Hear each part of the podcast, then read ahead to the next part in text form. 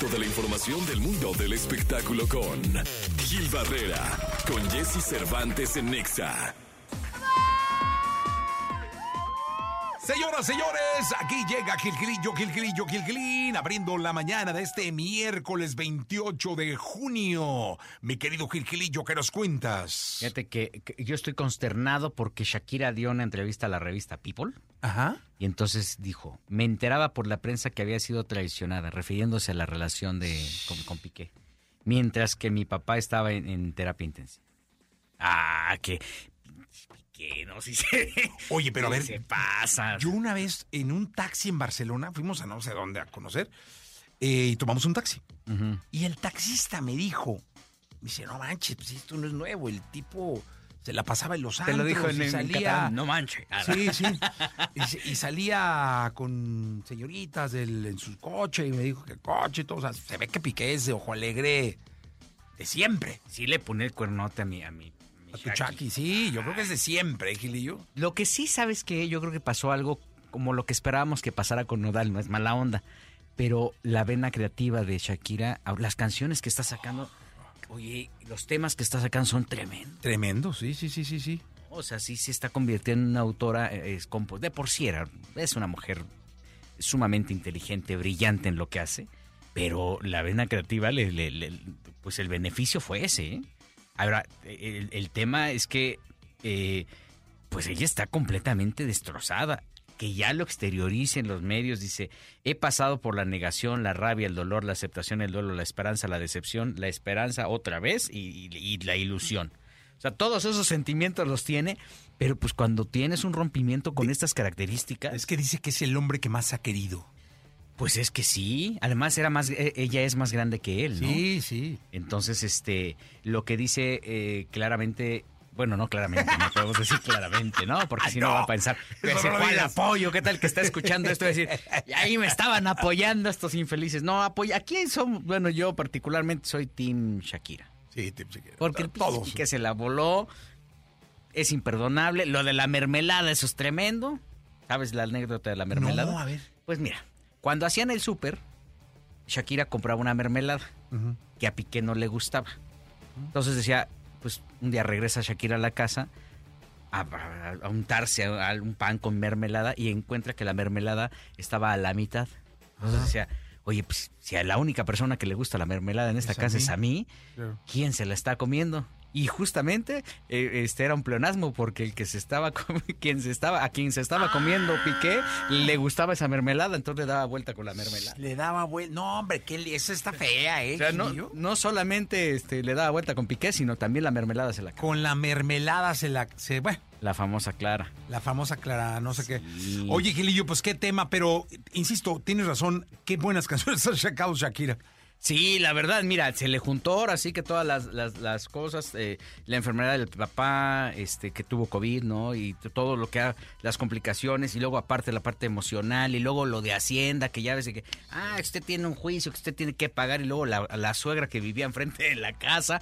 O sea, todo lo que sí eh, trae como resultado es una maravillosa eh, recolección de creatividades y de letras que está da- dando Shakira.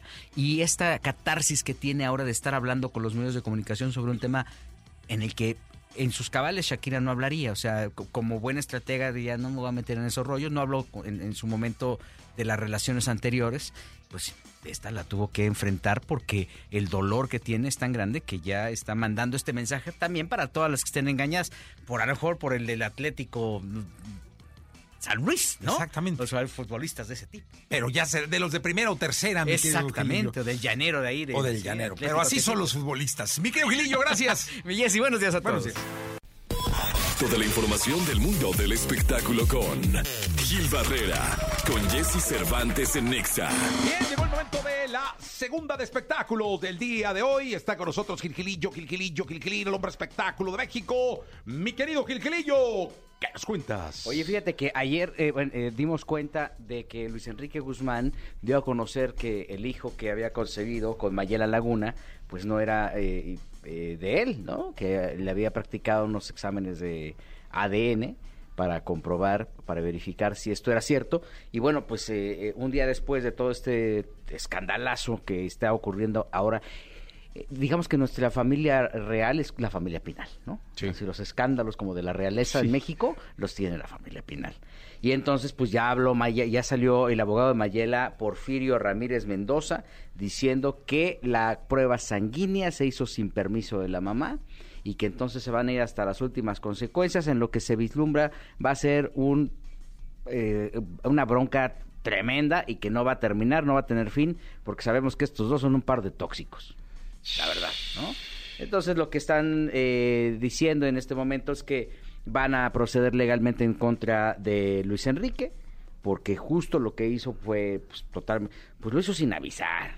Y, y a mí me sigue preocupando que de por medio está un niño. Sí.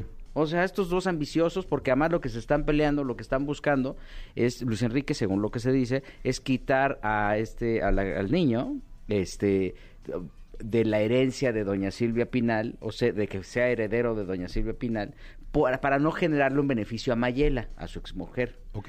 Y también se habla, se dice, se rumoró incluso que Alejandra Guzmán también lo tenía como heredero universal a- al niño y este evidentemente pues esto tampoco le convendría a Luis Enrique Guzmán.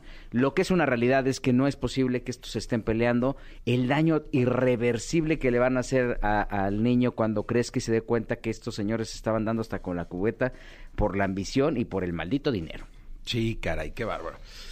Tienes razón, luego en esos casos en lo que menos se piensa es en el niño, ¿va? se agarran a niñazos, tal Sí. cual. O sea, toman al niño y se empiezan a golpear con los niños. Y, y la verdad es que aquí eh, es evidente que es un tema de dinero. Y, y mira, no es la primera vez que pasa. ¿Te acuerdas con Patricia Rivera y, y Vicente Fernández? Ah, claro. Rodrigo, ¿no? Sí. Ahí también llegó un momento en que ya Ro- Rodrigo, ya adolescente, eh, entiendo que no sé si fue Gerardo o Vicente Fernández Jr. quien le hicieron la prueba de ADN y aparentemente se descubrió que, que- más bien no, no aparentemente se descubrió de acuerdo a su prueba que él no era hijo, Hijo de de don Vicente Vicente. Fernández y lo desterraron, ¿no?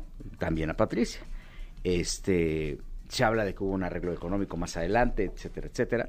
Pero eh, lo que es una realidad es el daño tan grande que causan, eh, la afectación tan, tan grande que hay este, a, futuro. O sea, hay, un, hay daños colaterales, no es necesariamente la bronca que puedan tener ellos. Y aquí es por el cochino dinero, porque es evidente que estos dos están peleando con todo por, por, por eh, tener una ganancia mayor.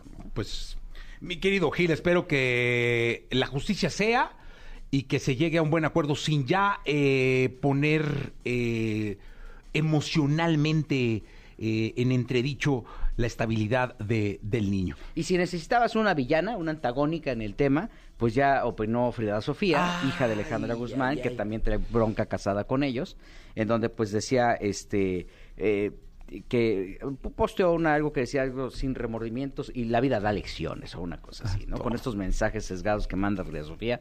Innecesarios, buenísimos para el chisme, ¿no? Para el vínculo social. Yo creo que ellos deberían de tener así un, un medio. Sí. No, así, ellos son su propio medio, pero sí es innecesaria la violencia y a ver en qué acaba este asunto. Vámonos, Gil, gracias. Me y buenos días